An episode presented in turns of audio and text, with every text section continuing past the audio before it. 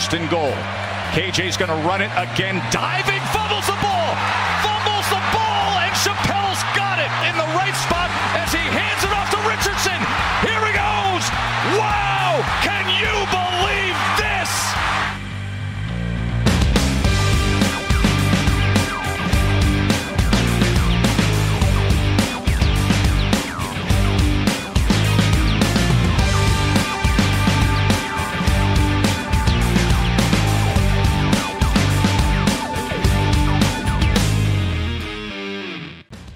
Salut à tous et bienvenue pour ce nouveau rendez-vous du podcast Ball, un 227e numéro consacré comme toujours à l'actualité du collège football en français avec aujourd'hui un focus sur la huitième semaine de saison régulière de collège football version 2023 avec euh, notamment Ohio State qui dame le pion euh, du rival euh, Penn State. On évoquera également ce match à rebondissement du côté de Los Angeles entre USC et Utah, tout en s'intéressant donc aux talons désormais dans la boue. On savait que c'était du goudron, désormais ils sont dans la boue.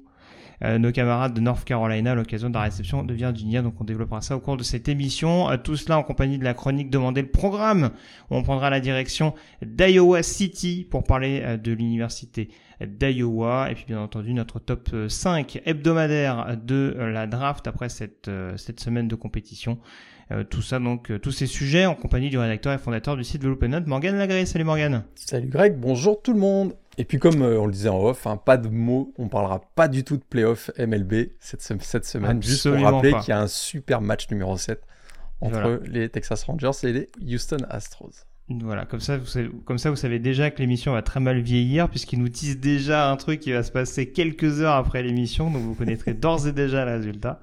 Donc si tu veux donner ton prono, n'hésite pas Morgan, hein, comme ça on sait, des- on sait déjà si tu t'es planté ou pas. Tout à fait. Alors moi je vais donner les Rangers. Très bien. Voilà. Bon, félicitations à Houston, du coup. Et, et un Euh, petit mot pour les oui. cinéphiles. Les cinéphiles, restez avec nous dans la, dans la séquence euh, Demandez le programme. Mhm, Il y a une icône du cinéma, Tout à fait. j'en dis pas plus, qui euh, est passée par Iowa. Exactement. Donc on développera ça un petit peu, mais voilà. J'aime beaucoup quand tu me dis on, on promet qu'on parlera pas de playoff MLB pour nous pour nous placer euh, pour, nous faire du placement de produits. Vivement les playoffs euh, NHL, hein, c'est pas tout de suite. Euh, bref, soit dit en passant, on s'intéresse donc Morgan à cette huitième semaine de saison régulière. On se le disait en off, c'était pas la semaine la plus passionnante en soi euh, qu'on a pu voir cette saison. Maintenant, il y a eu quand même quelques enseignements à tirer et on va commencer dès à présent par évoquer ce qui s'est passé dans la conférence Big Ten, euh, où comme souvent l'essentiel de l'actualité, de l'information euh, se passe dans la division Est, puisque Ohio State recevait Penn State dans un des tout premiers euh, chocs, on dira, du, du triumvirat, hein, leader de cette division, hein, puisque on sait que Michigan State dans le même temps jouait, Michigan pardon, jouait dans le même temps à Michigan State, on aura l'occasion d'y revenir dans quelques secondes. Ohio State avec qui on n'est pas tendre depuis le début de la saison, notamment en raison des prestations offensives. Donc on attendait de voir un petit peu ce que ça allait donner face aux Nittany Lions. Hein. Euh, leur prestation à Notre-Dame avait été assez aboutie défensivement, mais en attaque c'était pas forcément ça. Est-ce que tu as été un peu plus rassuré? Le score est un tant soit peu plus flatteur pour l'attaque, victoire 20 à 12 contre Penn State, mais c'est compliqué Morgan malgré tout de ne pas se dire que cette victoire est avant tout défensive pour les joueurs de Ryan Day. Ah bah oui, tout à fait. Et avant le coup d'envoi, on avait l'impression que s'il y avait une année où Penn State euh, pouvait créer la surprise, bah, c'était peut-être cette année 2023. Match dominé par les défenses, tu l'as dit, ceux qui l'ont vu euh, s'en sont aperçus également, mais une équipe avait euh, Marvin Harrison Jr. et l'autre pas. Ah, ah là, là- Parce là, que déjà, il a- on, on met le doigt sur le match-up du match peut-être? Parce que là, il a été le rayon de soleil dans un match hein, que euh, certains euh, ont pu qualifier de ennuyeux. Hmm. Et, et- et c'est sûr qu'il a fait, voilà, c'est le joueur qui a fait basculer euh, le, le- le sort du match dans le sens de, de son équipe, donc les Buckeyes de Ohio State, parce que on a eu un gros affrontement défensif. On va, on va reparler de la défense de Ohio State si tu es d'accord? Mhm. Parce que, allez, je mets les pieds dans le plat. Est-ce que Ohio State possède la meilleure défense du pays Point d'interrogation. Bah franchement, pas loin. pas loin et je trouve que en effet on commence vraiment. C'est sûr que l'année dernière on le disait, il y avait forcément une transition qui était un petit peu nécessaire dans dans ce groupe, surtout qu'il y avait certaines positions euh, qui pouvaient en tout cas, euh, qui laissaient en tout cas sous-entendre que voilà il y avait des joueurs qui devaient encore un petit peu émerger. Là, on a l'impression qu'on est quand même sur un groupe assez mature, assez cohérent globalement, et dont Jim Knowles arrive à tirer vraiment le, le plein potentiel, parce que les menaces peuvent venir d'absolument partout. En plus, sur ce match-là, on rappelle qu'il leur manque Denzel Burke sur le Exact. poste de cornerback. Alors, c'est sûr que là aussi, continuons de mettre les pieds dans le plat. C'est sûr que Penn State, c'est pas l'équipe qui va avoir le plus de menaces dans le domaine aérien cette saison. Malheureusement, on a l'impression que c'est très cantonné à Keandre Lambert-Smith. Et d'ailleurs, euh, ça peut aussi expliquer, au-delà de la relative inexpérience de Drew Allard, la prestation compliquée du, du quarterback des Nittany Lions. Mais c'est vrai que globalement, la défense d'Ohio State a laissé très peu d'opportunités au quarterback de Penn State et même au jeu au sol parce que 26 courses pour 49 yards, Ouais. on parle quand même d'un des tout meilleurs duos, certains diraient même le meilleur duo, le meilleur binôme, de, le meilleur backfield offensif du pays.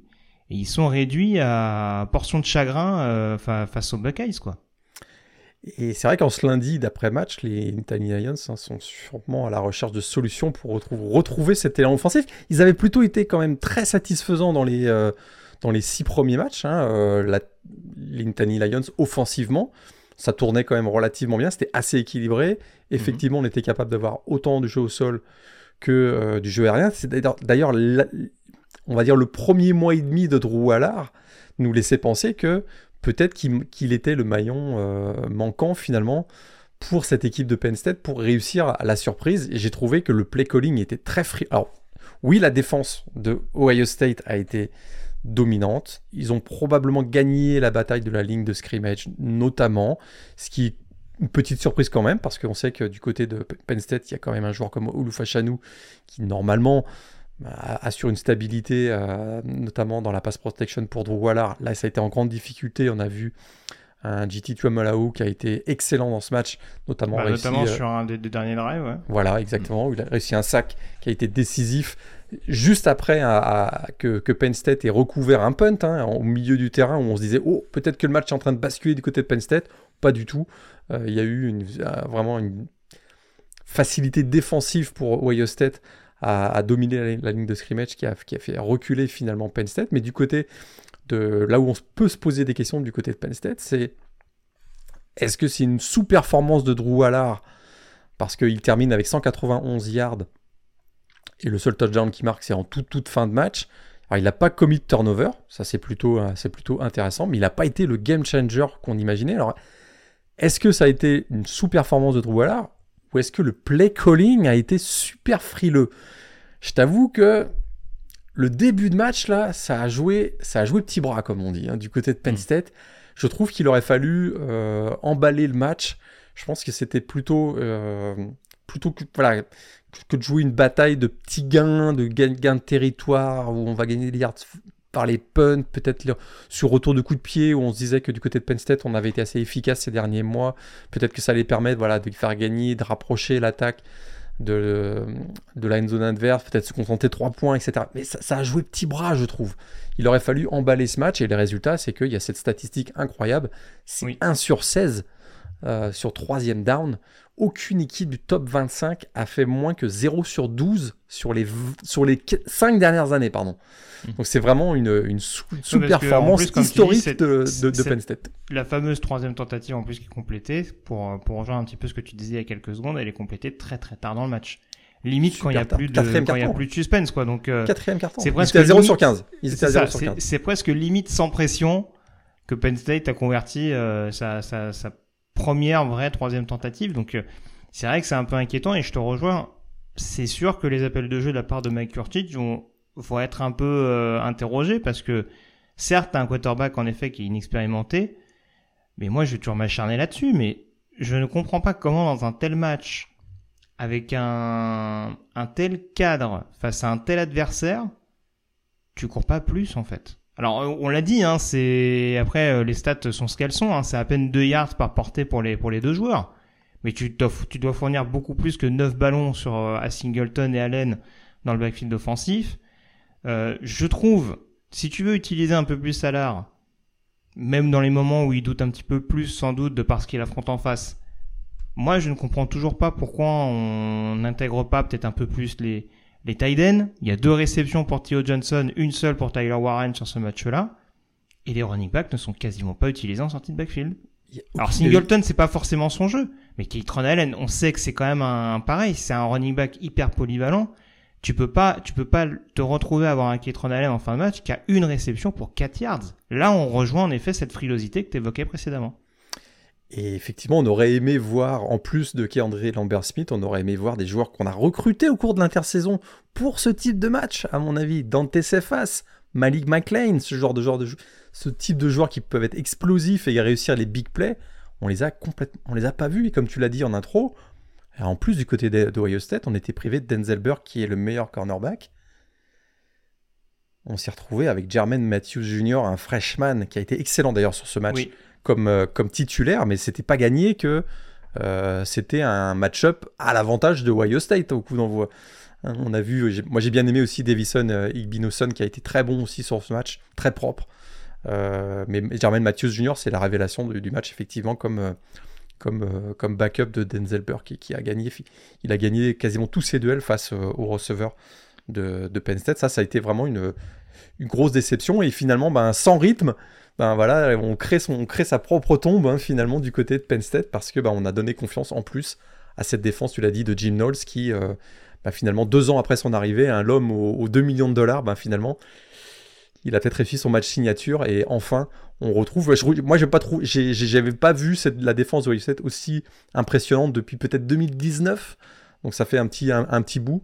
Euh, et, effectivement, ça, ça, je rebondis et je termine là avec la question que je posais tout à l'heure. Et peut-être que Ohio State est en train de se développer comme la meilleure défense du pays parce que l'an dernier, hein, ils avaient été pointés du doigt. On se souvient de cette fameuse stat de 118 points accordés dans les trois matchs les plus importants de la saison dernière, donc face à Penn State, Michigan et Georgia. Là, cette année, c'est 26 points lors de leurs deux gros matchs, on va dire, de la saison face à Notre-Dame et, Penn State. Bon, après, il faut remarquer un petit peu plus, mais c'est vrai que du côté de Penn State, juste pour finir là-dessus, et après on redéveloppera sur Ohio State, c'est vrai qu'il y, a cette tendance un petit peu peut-être à se iowiser, hein, si j'ose parler ainsi, puisque en vrai, le principal, euh, la principale situation où on peut se dire tiens le match aurait pu tourner en leur faveur, c'est ce fumble recouvert par, par Curtis Jacobs et qui est annulé par la, par le holding de, euh, du pauvre Calen King, qui a passé une très très mauvaise, euh, très très mauvaise euh, après-midi. Et, mais ça a été vraiment le seul espoir. Ça, a été le seul moment où on s'est dit que le momentum pouvait éventuellement changer en faveur des Nittany Lions. Et derrière, il me semble qu'Ohio State met un touchdown, donc en plus, ça rajoute un petit coup derrière la tête. Donc, donc voilà, c'est quand même un petit peu dommageable de se retrouver avec ce type de scénario et de se dire que Penn State, qui devrait avoir un petit peu plus d'armes en rayon bah, confirme peut-être que bah, ce sera la troisième équipe de la division parce que malheureusement des deux côtés du ballon ils sont pas aussi armés peut-être que les deux autres grosses écuries.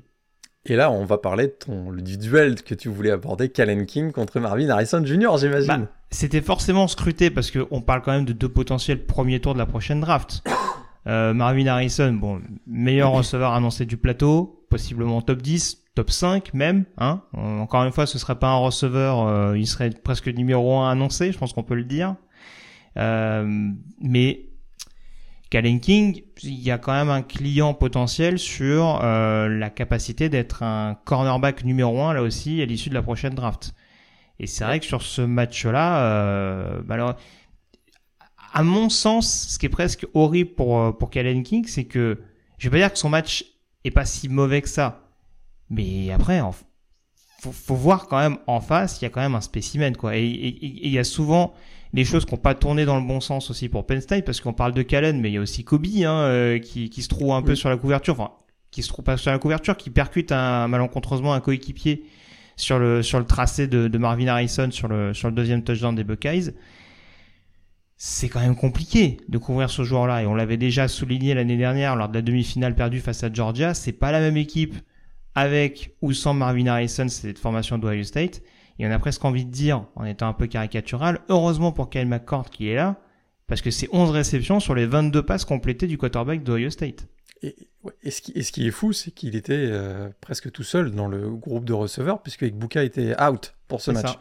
Donc on savait que tout le focus allait être sur Marvin Harrison, et malgré tout, il s'en tire avec bah, sa meilleure performance en carrière, hein, je crois, c'est 11 réceptions, c'est son record personnel. Et effectivement, c'est 11 réceptions sur les 22 euh, passes réussies par, euh, par Kyle McCord. Donc euh, voilà, ça rassure pas encore, comme on le disait, à 100%. En tout cas, pas autant qu'au niveau de la défense du côté d'Ohio State. Mais c'est toujours pareil. Ça va dépendre après des adversaires qu'on aura à croiser. Forcément, il y aura encore Michigan au programme du côté d'Ann Arbor. Et ça, ça va être forcément quelque chose de très très scruté. Mais dans l'optique des playoffs, là, cette attaque d'Ohio State, elle va être vraiment, euh, voilà, épiée de, de très très près. Surtout que, bah, malheureusement, et ça, c'est pas, c'est pas de leur fait, c'est vrai qu'au niveau du jeu au sol, bon, là, ils profitent quand même d'un, d'un Mayan Williams qui a été euh, pas mal sollicité, qui fait un touchdown, même si les stats sont pas énormissimes en soi. Mais c'est vrai qu'il y a toujours ces problèmes de blessure, malheureusement, au niveau du backfield offensif d'Ohio State. Et ça, ça peut aussi être amené à fragiliser Cade McCord. Donc euh, voilà, on va pas systématiquement faire les rabat-joie quand Ohio State, quand Ohio State pardon s'impose. C'est pas le but de la chose. Euh, voilà, quand tu quand tu vas gagner à Notre-Dame et euh, que tu t'imposes de manière assez convaincante. parce que encore une fois, il y a 20 à 12, mais bon, voilà, on rappelle qu'il y avait deux touchdowns d'écart à, à, une minute de la fin. Donc voilà, globalement, c'est un match qui a été qui a été maîtrisé par Ohio State. Ou en tout cas, il y a eu très très peu de frayeurs, notamment dans le money time. Mais voilà, on peut pas s'empêcher de se dire que dans la perspective d'affronter notamment Michigan et de remettre la main sur cette couronne de la Big Ten, on est forcément obligé de d'être un peu plus exigeant entre guillemets. Après, on parle d'une équipe qui qui prétend à remporter le titre national en fin d'année, donc euh, forcément c'est c'est toujours euh. On sait que Ryan Day était peut-être un petit peu tendu en début d'année parce que les attentes autour du programme sont assez démesurées. Donc euh, voilà, je pense qu'on retranscrit uniquement ce, qui peut, ce qui peut se passer justement au sein de l'environnement de Columbus. Et on on peut pas comparer Kyle McCord à CJ Stroud. On voit ce que mm. CJ Stroud fait dans la NFL de toute façon depuis le début de la saison. On voit que c'est un phénomène naissant dans la NFL parce que ça a été un phénomène incroyable au niveau NCA et qu'il fallait s'attendre probablement à une baisse de régime de l'attaque des Buckeyes. Ils ont, écoute, ils ont trouvé leur identité, j'ai l'impression. C'est une équipe qui va être robuste, qui va être orienté défense. Et peut-être que ça peut les emmener jusque. On a vu déjà des équipes être championnes, même si c'est un petit peu moins le cas ces dernières années, mais on a déjà vu des, des équipes championnes essentiellement par la défense sur les, sur les dernières années. Mais... Pardon, Je voulais juste parler de hmm. celui qui était en face de Ryan Day sur la sideline. On en parle un peu de James Franklin? Parce que. Ça, ses difficultés à gagner sur des gros matchs? Bah écoute, 4-15, c'est son bilan contre Michigan et Ohio State depuis son arrivée à Penn State, 3-16 contre des équipes du top 10 et 1-11 contre des équipes du top 5.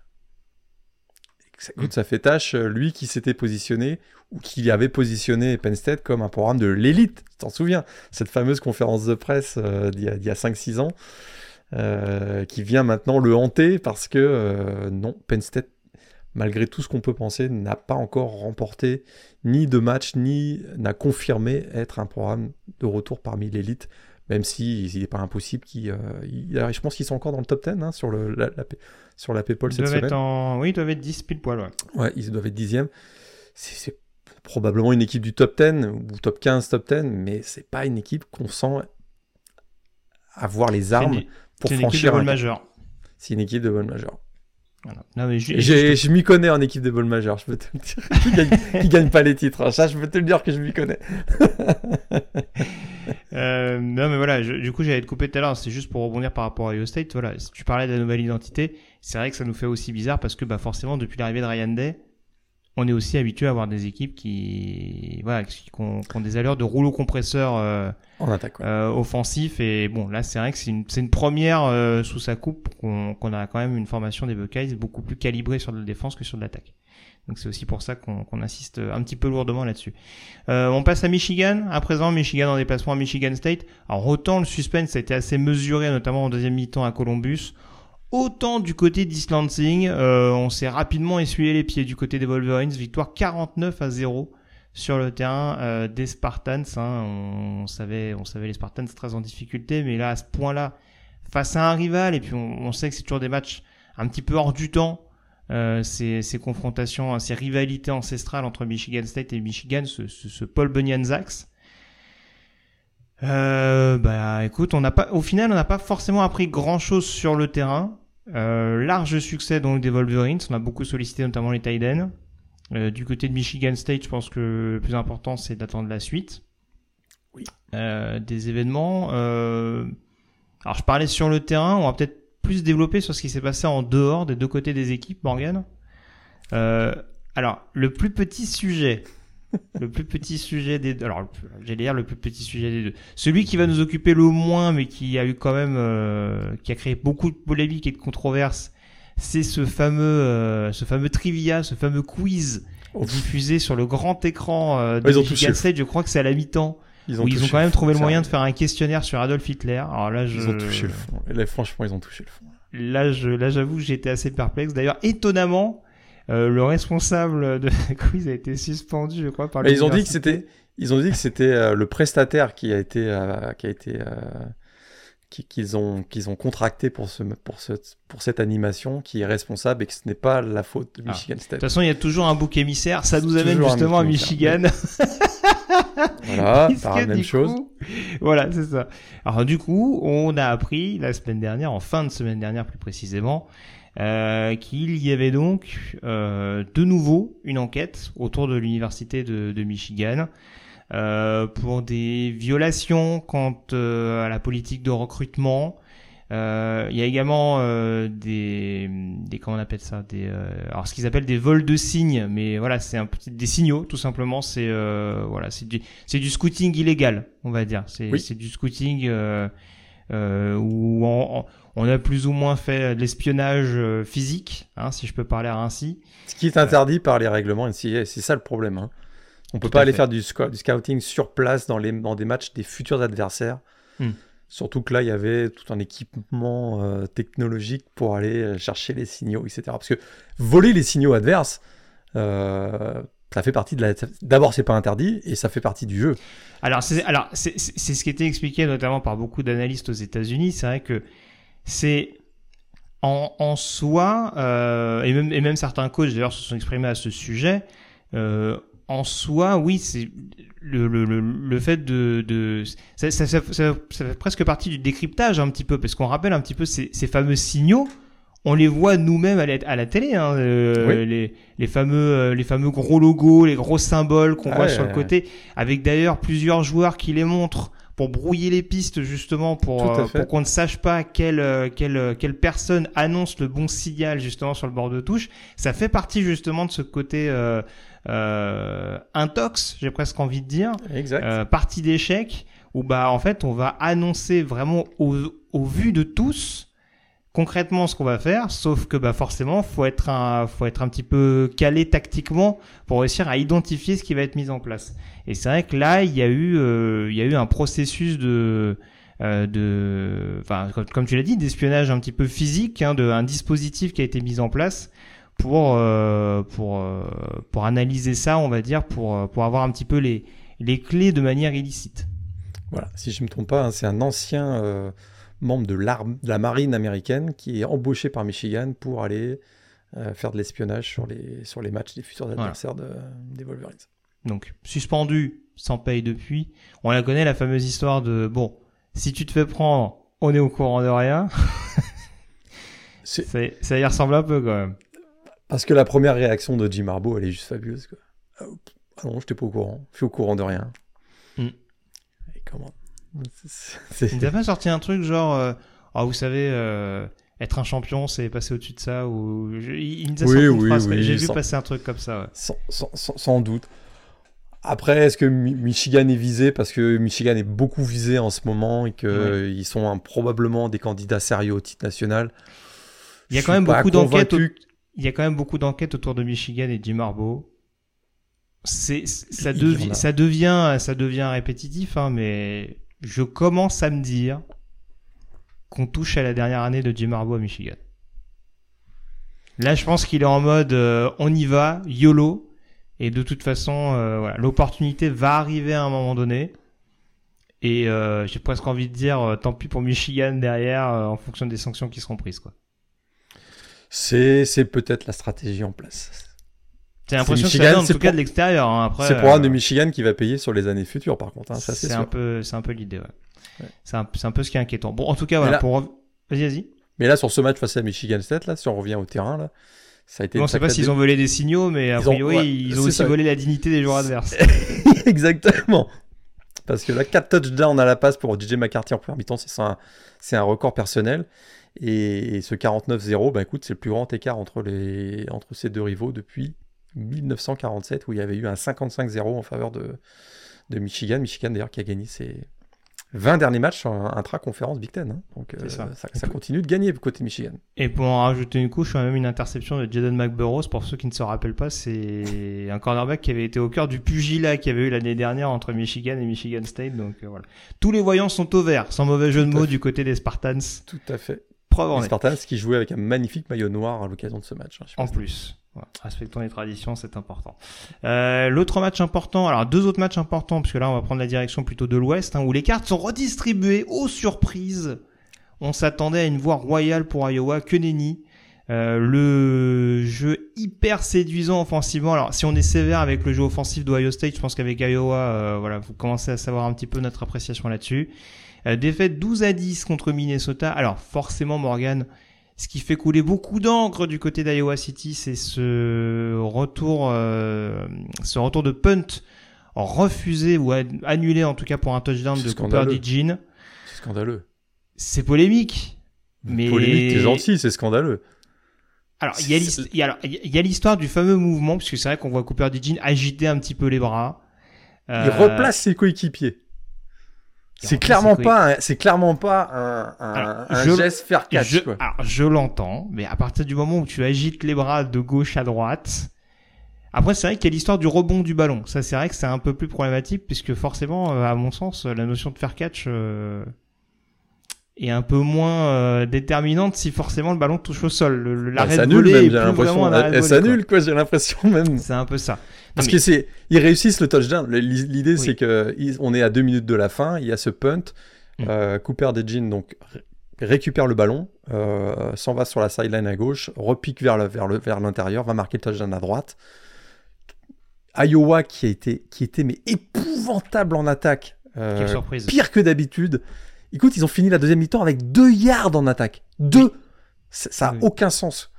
Et là, donc, bah, il réussissait finalement à repasser devant Minnesota. On rappelle que c'était quand même la bataille pour ton ami le Floyd ah, le cochon, le cochon. Ah bah, eh, eh, forcément, tu t'allais pas t'attendre à du match haut de gamme quand même. Hein. Et, voilà. Et donc, Iowa pensait être repassé devant Minnesota. Puis finalement, donc, après revue vidéo, on a considéré que le que, de, Cooper de Jean qui replace ses coéquipiers pour leur dire, eh, va un peu plus à droite parce que je vais capter le ballon, euh, va me faire un bloc à droite finalement, on considère que, ce que voilà, ces gestes avec le bras euh, sont considérés comme un appel à un fair catch. Donc finalement, le, ballon était down à l'endroit où euh, il a capté le ballon. Mais... Est-ce qu'on peut dire que ce match c'est de l'art ou du cochon? C'est très, drôle. Voilà, ça, c'est, euh, Non mais là, moi ce que j'allais dire, encore une fois, alors, sorti de toute considération vraiment très élaborée. Parce que j'entends ce que tu dis, en effet, il y a une polémique, il y a une controverse, et en soi, le touchdown aurait dû être accordé. Mais Iowa joue tellement avec le feu depuis plusieurs semaines qu'au bout d'un moment, tu leur dis, ok, c'est une décision arbitrale qui est, qui, qui, qui est regrettable, euh, qui n'aurait pas, qui, qui n'a pas lieu d'être, mais tu, tu, tu peux pas jouer comme ça toutes les semaines. Dans la Big Ten West, en plus, où tu sais que de toute façon, euh, là, pour le coup, ça va vraiment jouer dans la boue, ça va vraiment être, euh, un match crade. Enfin, on sait qu'il y a deux ans, par exemple, ils étaient quand même pas mal. Ils perdent un match à domicile, je crois, contre Purdue. Ben, écoute, il y, a que des matchs comme ça dans cette division. Un tu, tu, ne peux pas jouer que ah, tu ne peux pas jouer autant avec le feu offensivement euh, face à une équipe qui pourtant euh, Minnesota qui est, qui est vraiment pas séduisante depuis le début de l'année quoi et qui qui l'a pas été spécialement sur ce match-là parce qu'on parle de l'attaque d'Iowa, euh, l'attaque de Minnesota même le jeu au sol euh, alerte enlèvement quoi. Bah, écoute, c'est un hymne à la laideur et c'est tout à fait autorisé. Je trouve que. On le répète, on milite pour ça, vivement la fin des divisions dans la Big Ten. Je persiste ici. Ah oui, alors là on, va, là, on va bien se marrer, là, je pense. Hein, ah oui, non, mais là, il faut. Arrêtons le massacre. Mais tu me diras, écoute, euh, des, des, des, Iowa, Washington l'année prochaine, ça va être, ça va être funky. les Iowa, Washington, je me souviens, j'ai plus le calendrier en tête là, Mm. mais les Iowa, Washington, Iowa, Oregon, etc. On va bien se marrer, je pense. Bah oui. Voilà, moi je, moi j'en suis, moi je signe dès demain. hein. Tu signes- Au moins il y aura peut-être un truc fun euh, sur un des deux côtés, quoi. On verra. Bon, Washington, on en reparlera tout à l'heure. Euh, du coup, la bonne opération avec cette défaite d'Iowa, elle est certes pour Minnesota, parce que Minnesota recolle malgré tout au classement de la, de la division.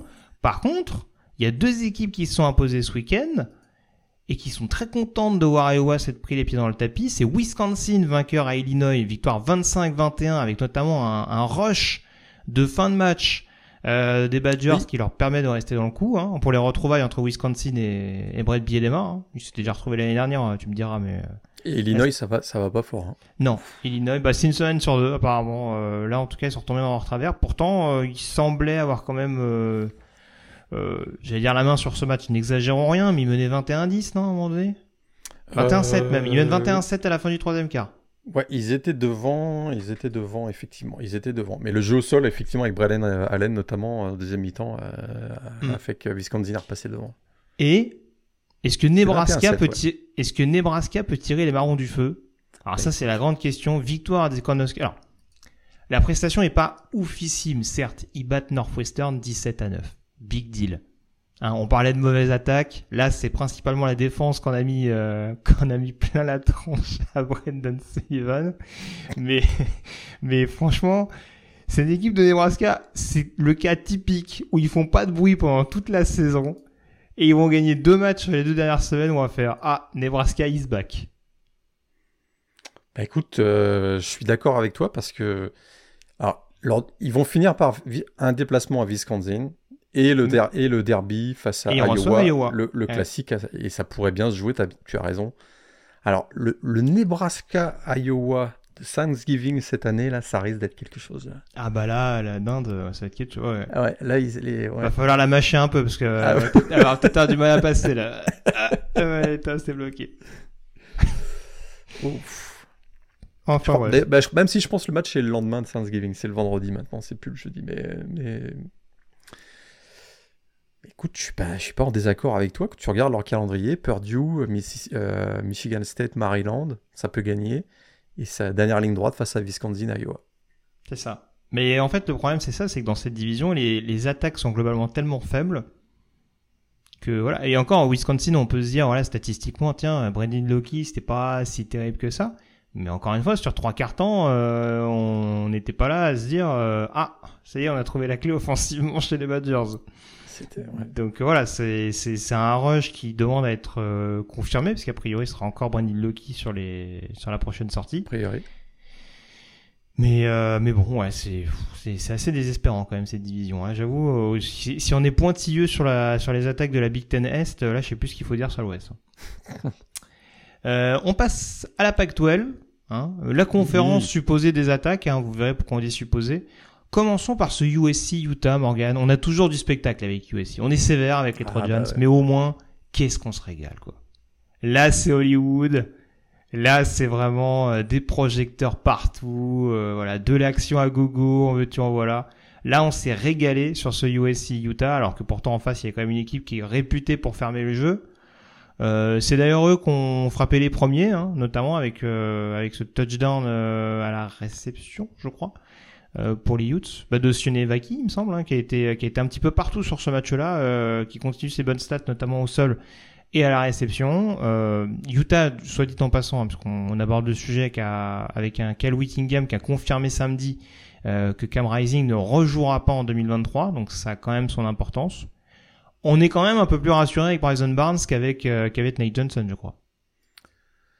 Sur ce match-là, ouais, tout à fait. Euh, mais ça devient un peu une habitude hein, de voir certains joueurs réussir leur meilleur match de l'année face à la défense de USC. hein.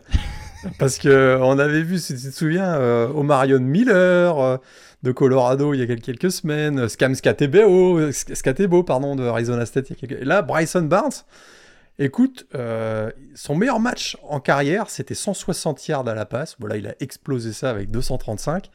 Il n'avait réussi qu'un touchdown hein, depuis le début de, l'année. Et si tu t'en souviens, même, c'était lors de la Week 1 face à Florida.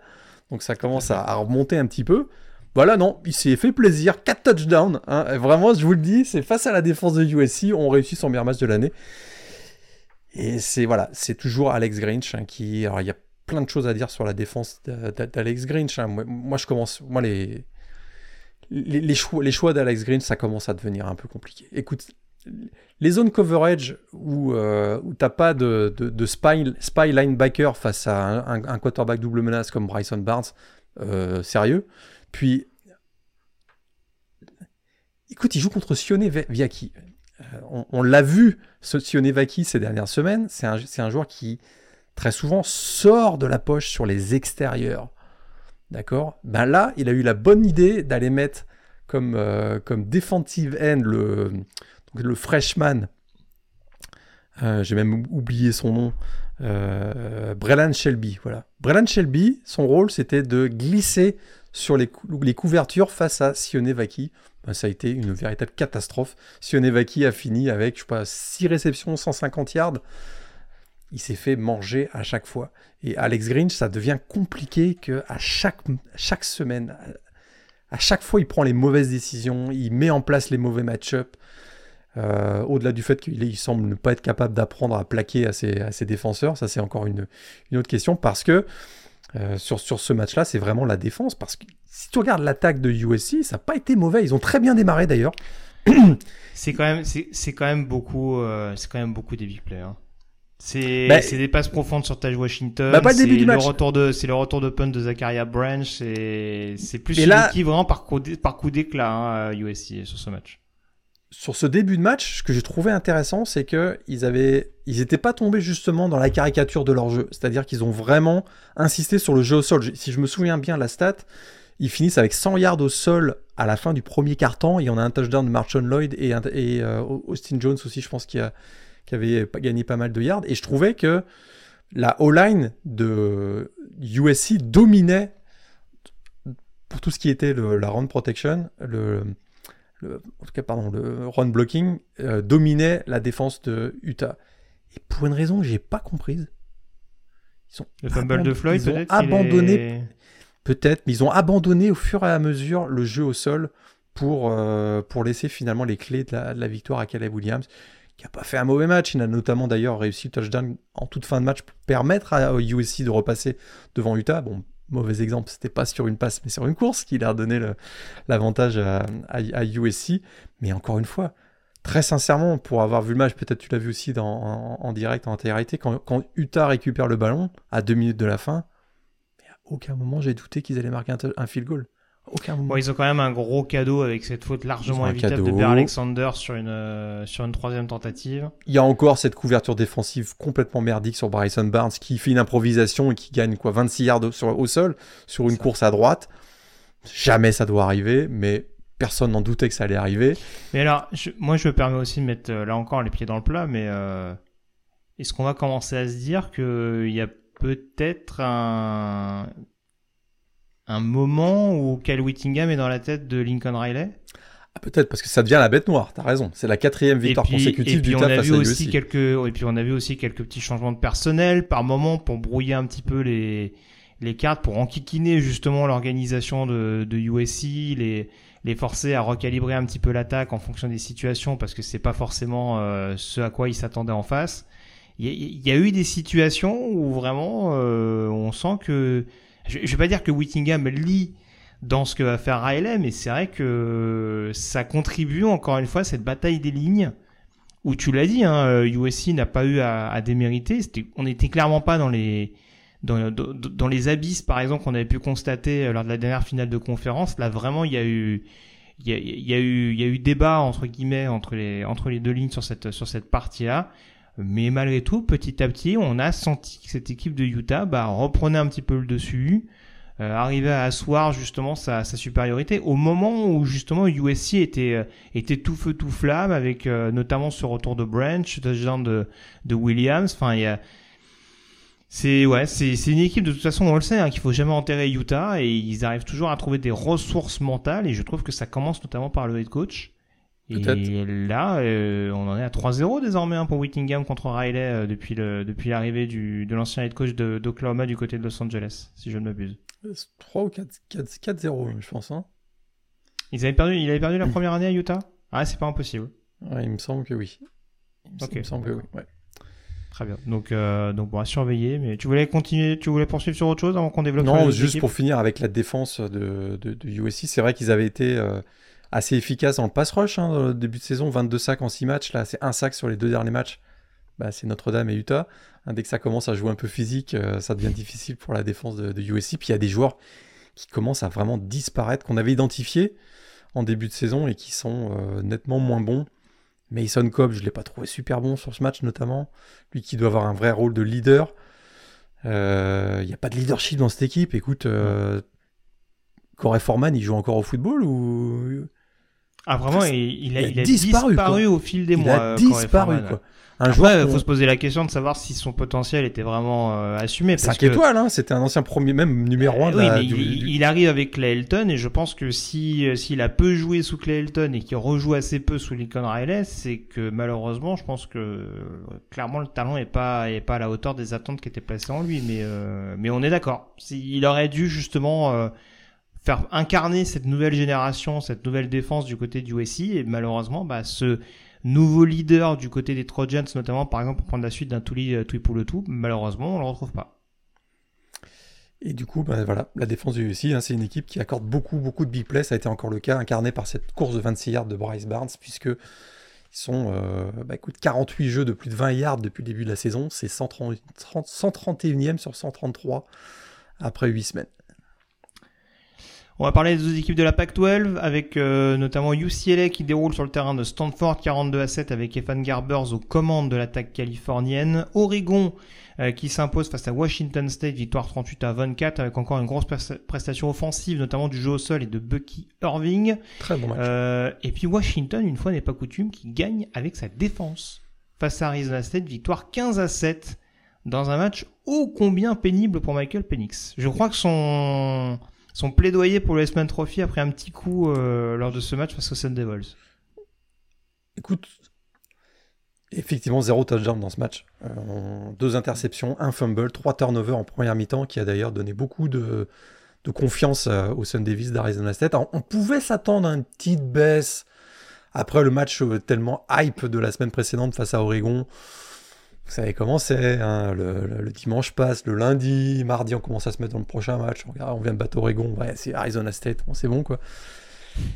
Ils les ont pas pris au sérieux, et ne les prenant pas au sérieux, ils ont un peu... ils, ont, ils sont passés à côté de leur match offensivement, et ils sont passés tout proche de la correctionnelle, parce que le scénario du match, c'est un pick six de 89 yards de Michel Powell, le safety, à quoi? À 4-5 minutes de la fin, alors que Arizona State se rapprochait de la red zone des Huskies. Donc le score final, c'est 15 à 7 en faveur des Huskies. Ils sont passés tout proche de la correctionnelle. Ils restent invaincus. 14e victoire consécutive pour les Huskies en match de saison régulière. Il y en a toujours une comme ça dans une saison. Toi et moi, on le sait. Un match comme ça à la con, pardon, mais que euh, tu peux euh, laisser, laisser filer ou que tu t'en sors, il craque. on va en parler dans la CC dans quelques secondes. Voilà, exactement. Il y a d'autres cas de figure euh, dans cette semaine dans le même genre de match.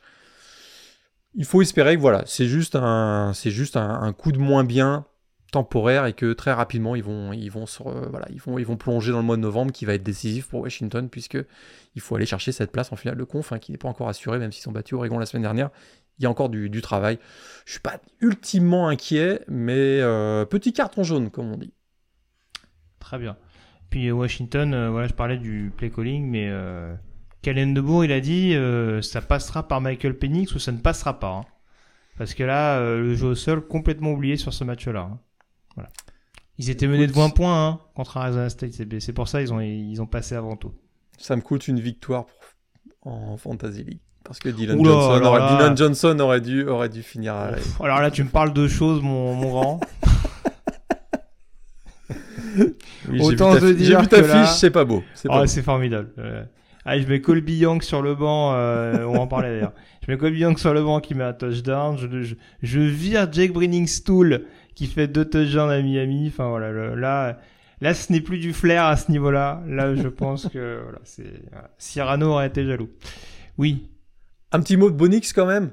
Vas-y, rapidement. Comme ça, on nouveau, nouveau record NCA avec une 54e titularisation en carrière. Il bat le record qu'on pensait imbattable de Kellen Moore, euh, ancien Boise State, et de Colt McCoy de Texas. Donc euh, bravo à Bonix. 54 titularisations avec Auburn, bien sûr, et avec Oregon. J'ai vu, vu, passer cette stat. Son premier match joué, c'était contre euh, Justin Herbert, qui joue depuis un paquet d'années maintenant à NFL. Hein, donc voilà, c'est.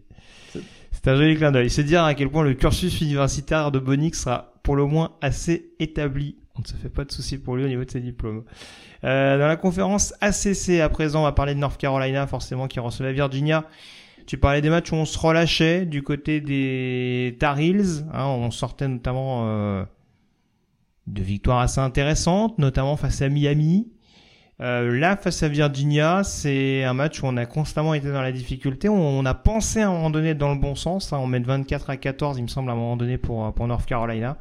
Et il y a ce quatrième carton abyssal, là encore, euh, où tout a tourné euh, en défaveur euh, de North Carolina et, où Virginia a, su refaire son retard petit à petit, passer devant, concéder, enfin provoquer des pertes de balles. Et donc Virginia, qui était à 1-5 en bilan général, va gagner à North Carolina, qui était à 0-6. Ah, 6-0, pardon. Celle-là, elle n'avait pas vu venir. Je t'avoue que c'est une victoire signature pour Tony Elliott, hein, le, head coach des Cavaliers. En même temps, il n'avait pas eu beaucoup, il y a certains. Bah, c'est ce que j'allais te dire. euh, il avait une stratégie. Il voulait imposer son tempo avec un jeu au sol dominant.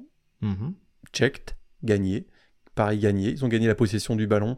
La bataille de la, pardon, de la possession du ballon avec presque 38 minutes, je pense, de possession de ballon. Donc ça, c'est... Mais, mais jamais North Carolina doit perdre ce match. Ils ont dominé statistiquement sur le nombre de yards. Écoute, même Drake May fait pas un, fait pas un mauvais match hein, sur euh, effectivement il y a cette interception coûteuse en quatrième quart-temps qui scelle le sort du match, mais oui que Jackson va, bien chercher aussi pareil. Hein, que Jackson va bien chercher hmm. le linebacker effectivement. Drake May finit avec 347 yards, deux touchdowns, cette interception donc coûteuse, mais c'est surtout les ils ont n'ont pas été clutch dans ce match. Quatre, fois ils ont été stoppés sur un three and out. Seulement 10 points marqués en trois passages dans la red zone adverse. Et puis il y a aussi un holding qui annule un touchdown de 47 yards de Gigi euh, Jones en cours, de match.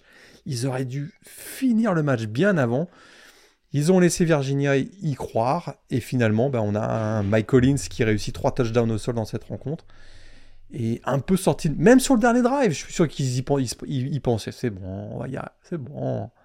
Drake May, Tess Walker, c'est bon, on va marquer. Ça va être une petite victoire à 34-31. Eh ben non. Eh ben non, interception, et du coup Virginia l'emporte. Et effectivement, tu l'as dit, le bilan de, Virginia avant le coup d'envoi, c'était 1-5. Non, celle-là, je ne l'ai pas vu venir. Je t'avoue que mm. bravo, bravo aux Cavaliers qui remporte donc la. c'est une rivalité, on en avait parlé la semaine dernière dans le. Dans le, dans la rivalité des, intellos du Sud-Est, ouais. Exact. voilà. donc la Soul, la Souls Oldest Rivalry, c'était la 128e édition euh, de cette longue rivalité entre North Carolina et Virginia. Voilà. Et le run-stop qui fonctionne toujours aussi bien. Hein. Alors, c'est, on, dit à raison qu'il y a des grosses stats, notamment pour Cédric Gray et Power Eccles, mais alors quand on voit les courants d'air sur la ligne défensive, euh, on, sait pourquoi ils ont du boulot. Hein. Il n'y a pas de souci, euh, parce que là, très franchement, c'est, même limite inquiétant à ce niveau-là. Quand tu joues contre la O-line de Virginia et que tu te fais ouvrir à, ce point-là, c'est quand même un petit peu inquiétant. Et finalement, on sait plus, on sait plus dans cette euh, conférence ACC qui va être le vrai rival de Florida State parce que on va en parler tout de suite. Florida State a battu Duke. Tout à fait. Mais 38 à 20. 38 à 20, ouais, sur avec un gros quatrième, grosse deuxième mi-temps et gros quatrième carton de Jordan Travis notamment. Ouais. Est-ce qu'on, est-ce que c'est très résumé de dire qu'il y a eu un Duke avant et après la sortie de Riley Leonard? Alors, il est vrai que la sortie, de... Ah, ils prennent un touchdown juste après la blessure, bah, la nouvelle blessure de, de Riley Leonard. Et derrière, c'est, euh, on, là, c'est même plus que les mouches ont changé d'âne, c'est que euh, l'âne s'est fait écraser là. Pourquoi est-ce que j'hésite un peu C'est que Riley Leonard n'a pas eu une influence majeure sur le match. Oui, mais peut-être. Je suis même pas sûr qu'il vient. Je, je, dis ça dans le sens où peut-être que mentalement, du côté de Dieu, qu'on s'est, on s'est remis un petit peu dans le doute tiens mince, on va peut-être reperdre notre quarterback pendant une longue durée. Euh, peut-être peut-être raison. C'est peut-être un résumé facile. Mais c'est vrai qu'après, on voit que pour Henry Bellin, mais après, forcément, il arrive dans un moment où c'est clutch, où la défense de Florida State resserre un petit peu plus. On voit que le, le, le, le comment dire, le, langage corporel, si je peux parler ainsi, est, est pas forcément, est pas forcément le même. Et euh, voilà, ça intervient aussi au plus mauvais moment, quoi. Cette, euh, cette nouvelle blessure de, de Riley Leonard. On a un petit peu revécu le même scénario que contre Notre-Dame du côté des Blue Devils. C'est un petit peu, oui, c'est vrai. Mais encore une fois, l'influence de Riley Leonard n'était pas, était pas, euh, était pas décisive. Il, on va, très clairement, il jouait blessé, hein, on, on, le mmh. savait. Oui, ça aussi, euh, c'est l'autre question. Est-ce qu'on n'a pas tout fait pour ah, qu'il revienne trop vite? Je pense que oui. Je pense qu'on l'a fait rejouer trop vite. Donc Parce que si tu perds à Florida State euh, et que tu économises un petit peu à Riley Leonard, sachant qu'il y a un match importantissime à venir contre Louisville, ça n'aurait pas forcément été déconnant. Ouais. Mais bon. Effectivement. En tout cas, bah, Florida State toujours euh, invaincu et, Duke, deuxième défaite. Et alors trois autres résultats, c'est pas les matchs les plus importants, mais il s'est quand même passé pas mal de choses. C'est Miami qui va battre Clemson 28 euh, à 20 après une double prolongation. Euh, dans la, le, quasiment dans l'anonymat le plus total ce match, hein. c'est assez, assez, avec, bizarre. Avec les débuts d'Emory Williams en tant que quarterback titulaire, hein, le freshman, puisque Tyler Van Dyke est blessé, on ne sait pas trop s'il reviendra pour le prochain match, je crois que c'est contre Virginia. Mais en tout cas, euh, voilà. On lui a pas demandé, on parlait de play calling un peu frileux. Euh, visiblement, on était plus sur de la gestion de l'horloge du côté de Miami euh, que sur du Michael Penix style. Donc voilà, rencontre en tout cas où, Michael, où Emory Williams, ça s'est pas forcément écroulé même s'il y a une interception au compteur. Il y en a un qui commence à trouver un petit peu son rythme de croisière, Morgan, c'est Thomas Castellanos à ah. Boston College. là j'aime. Victoire à Georgia Tech, donc victoire 38 à 23. Boston College avec une fiche positive après cette match. Je pense que si tu me l'avais dit. Euh... Écoute, trois victoires d'affilée et ils font plus rire personne hein, dans la CC. Non.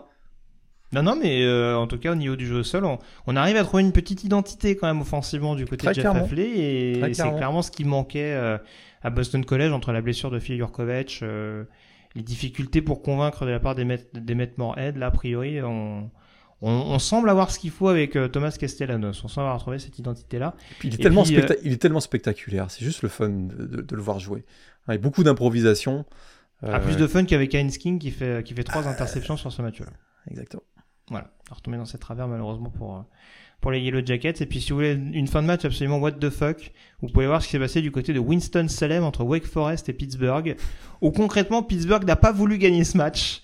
Défaite 21 à 17. Alors, on parlait de polémique. La polémique sur la première tentative refusée à Christian Veilleux parce que soi-disant il aurait enclenché son mouvement, son slide au sol, euh, alors qu'il semblait avoir obtenu la première tentative et du coup la validé la victoire finale de Pittsburgh, c'est un peu tiré par les cheveux. Euh, il y a aussi cette euh, cette expulsion un petit peu bête du safety de Pittsburgh de Donovan McMillan juste après l'interception d'NJ Devonshire. C'est un match où très clairement du côté de Pittsburgh, alors on sait que c'est pas leur saison, mais là clairement c'était pas leur match non plus. Et, euh, et, Wake Forest avec un quarterback sorti de nulle part, Santino Marucci, va aller chercher le touchdown de la victoire euh, à 15 secondes dernière seconde. À 15 secondes. Euh, voilà, Ou à 7 secondes. De euh, voilà, c'était c'était de la CC version Pac-12, hein, je pense qu'on peut le dire comme ça. Mais là, là vraiment du côté de Pittsburgh, je pense qu'on doit encore se demander comment on a fait pour perdre ce match. La conférence sec avec euh, un des principaux enseignants, c'est tout d'abord la victoire d'Alabama, hein, euh, qui remporte le cigare, si j'ose dire. Victoire 34 à 20 avec de nouveau une prestation défensive très aboutie. Je pense que le mot-clé de ce match, Morgan, est ajustement. Il paraît qu'il sait s'ajuster, euh, notre ami Nick Saban. voilà, donc avec notamment un fumble recouvert pour un touchdown de la part de Jihad Campbell, qui a fait la différence en fin de match pour, pour le Crimson Tide. Euh, même si on a vu un Josh Chuppel très remonté par l'arbitrage. Il pas forcément en désaccord avec ce qu'il a dit d'ailleurs. Les, arbitres ont été très en vue ce week-end, pas toujours pour les bonnes raisons. Il y a eu des décisions très controversées. On sait que ça fait partie du jeu, mais là effectivement il y, a, il y a eu beaucoup de matchs où les, des, décisions très controversées ont fait basculer le sort du match. Là je suis pas sûr. Je suis d'accord avec Josh Heupel sur les, les décisions qui ont été prises. Certaines étaient vraiment contestables mais je suis pas sûr que ça ait, ça eu un rôle décisif dans la victoire de Alabama. Je pense qu'il y a eu effectivement un gros ajustement, deux, des gros ajustements réussis par Nick Saban à la mi-temps, et on a vu une équipe d'Alabama complètement transformée. C'est quoi, ils ont mis un 27-0 en deuxième mi-temps, c'est ça? Si je me rappelle bien euh, pour une 27 0 à la mi-temps, tout à fait, ouais. ouais. Pour une victoire 34-20, on a vu un Jalen Milrow retrouvé. Et, euh, et, effectivement, encore Alabama, Alabama qui avait perdu euh, face à Tennessee, donc le, la bataille du cigare. Bah, cette année, on a ressorti les cigares. D'ailleurs, je crois que euh, Nick Saban s'est laissé aller sur le terrain euh, à prendre une petite bouffée ou deux de cigares à la fin du match. En effet, il me semble avoir vu passer ça également. Olmis euh, qui continue sur sa belle lignée, victoire 28 à 21 sur le terrain d'Auburn. On a également Missouri qui remporte le Columbia Bowl, hein, si on peut l'appeler comme ça. Large victoire face à South Carolina 34 à 12 avec un Spencer Rattler qui a eu beaucoup de difficultés face à la défense des Tigers. Et puis euh, une histoire de points pour terminer cette conférence sec. Hein. Euh, tout d'abord, mini événement puisque LSU n'a pas encaissé le moindre point ce week-end, Morgan. Une rigueur militaire au moment de recevoir Army, c'était euh, c'était de bonne loi. Et puis également Arkansas qui s'incline à domicile contre Mississippi State sur un match digne de la Big Ten West. 7 à 3 pour les Bulldogs. Ça a d'ailleurs coûté sa place à Dan Enos le ah coordinateur offensif d'Arkansas. Arkansas, ça c'est la catastrophe totale. Quand on voit, quand on a un joueur comme KJ Jefferson qui est capable quand même de créer des big plays, créer, créer beaucoup de... ah bah là il crée des big plays pour les adversaires. Ah voilà, c'est ça. Je serais curieux de voir le nombre de fumbles qu'il a fait depuis le début de la saison. C'est euh, fou.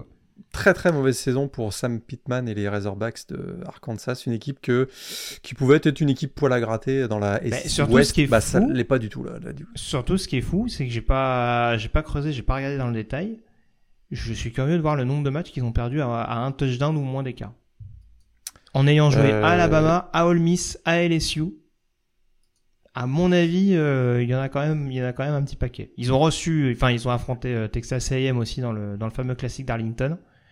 Je, je, les ai pas vus prendre que des roustes cette saison, les Razorbacks. Non, non, t'as raison. Ils perdent de 3 points contre Alabama, ils perdent de 3 points contre LSU, ils perdent de 8 contre, euh, non, de 12 contre Texas A&M et de 7 contre Ole Miss. Donc ils sont jamais ridicules. Et là, donc 4 face à Mississippi State. Donc, ouais. Ils sont jamais ridicules, mais cette année, ils ont, ils ont battu que Western Carolina et Kent State. C'est ça. des ogres, euh, alors, alors, à leur niveau. Non, bon, j'ai essayé. Euh, on enchaîne avec la Big 12 peut-être avec euh, notamment Oklahoma qui se fait des grosses frayeurs du côté de Norman à l'occasion de la venue de UCF. Euh, les Sooners euh, souvent menés au score sur ce match-là, notamment en deuxième mi-temps. Et finalement, on a mis le, petit coup de boost en fin de rencontre pour, pour définitivement aller chercher cette victoire 31 à 29 avec notamment une conversion à deux points hein, manquée pour les, pour les Golden Knights. Tout à fait. Exactement. Qui n'ont toujours pas gagné le moindre match en match Big 12 depuis leur arrivée.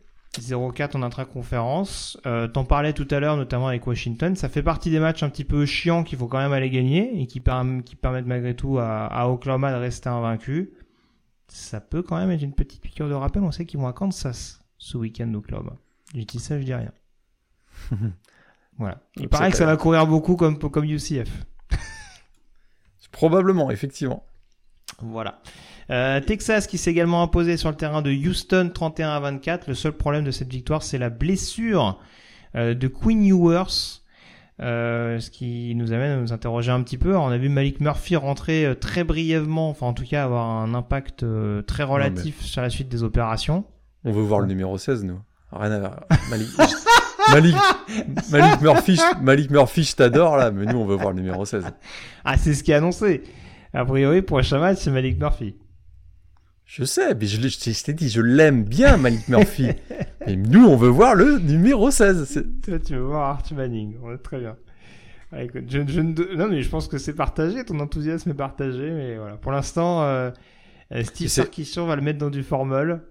En attendant de voir ce qui va se passer avec Murphy. Ça peut être très, très dommageable, cette blessure de, de Queen Ewers, parce que euh, Texas, on le sait, a déjà utilisé son joker en étant battu lors du Red River Showdown passe à Oklahoma, ils n'ont plus le droit à l'erreur. Non pas peut-être qu'à deux défaites ils peuvent aller en finale de conf, mais c'est en vue des playoffs. Ils ne peuvent pas, ils ne peuvent plus se permettre d'une seule défaite. Hmm. Et ils reçoivent BYU, je crois, le week-end prochain? Ouais, ils ont ils ont pas un calendrier super super difficile, mais ils ont lutté contre Houston hein, ce week-end. Oui, puis Houston ne peut pas gagner toutes les euh. semaines à la dernière seconde sur, euh, sur un long ballon. Quoi. Ouais, ils ont, euh, ils ont Kansas State à domicile, TCU à l'extérieur, Iowa State à l'extérieur, et ils finissent par le fameux match face à Texas Tech. Donc, Alors, on s'intéresse à raison à Oklahoma et à Texas. Mais attention à Kansas State et Oklahoma State quand même. C'est pas fini. Oklahoma State. Euh, ah bah Oli Gordon, il est en feu là, littéralement. Hein. Et Oli Il fait quoi Gordon, il- 282 et 4 touchdowns sur ce match-là? Ouais. Le, le running back des Cowboys, là, il a, il a mis son, son costume de Barry Sanders dans ce match-là. ça fait C'est- ça. C'était assez Victoire spécial. 48 à 34 sur le terrain de West Virginia. West Virginia où la dynamique commence à s'inverser un petit peu. Hein. Euh, bon, c'est vrai que cette défaite à Houston la semaine dernière était un peu crève-cœur. Mais euh, là, ouais, ils ont beaucoup, beaucoup souffert en prenant 28 points en plus dans le dernier quart-temps. C'est, pas leur fort, les fins de match aux Montagnards, très clairement. Yep. Euh, Kansas State, bon, alors on sait qu'il y a ces défaites justement un peu fâcheuses à Oklahoma State et à Missouri. Euh, ils ont mis quand même une petite roue stat ici, histoire de dire attendez quand même, on est là, on est à 3-1 en bilan euh, intra-conférence. Donc techniquement le même bilan que Texas. Et- Ils n'ont pas encore joué Oklahoma cette saison. Ils n'ont pas joué Texas non plus d'ailleurs. Attention. Et, et leur, leur système offensif, écoute, euh, bluffant, puisque, je sais pas si tu as vu ça, mais euh, un drive sur deux, c'est Will Howard et l'autre, c'est Avery Johnson. C'est une répartition euh, totalement équitable. C'est à toi un drive à l'un et un drive à l'autre, le drive suivant à l'autre. On- Écoute, on n'a pas vu ça depuis les années 50 euh, au, college football, c'est assez spécial. Je suis pas un gros fan, moi, je t'avoue. Système à deux têtes euh, pour les quarterbacks, mais écoute, ça marche. Ils, réussissent, ils l'emportent 41-3, tu l'as dit, 4 touchdowns au total pour les deux quarterbacks, donc euh, ça gagne, ça gagne, mais je suis pas un gros fan. Et puis, tant qu'on parle des équipes du groupe of five, trois équipes toujours invaincues.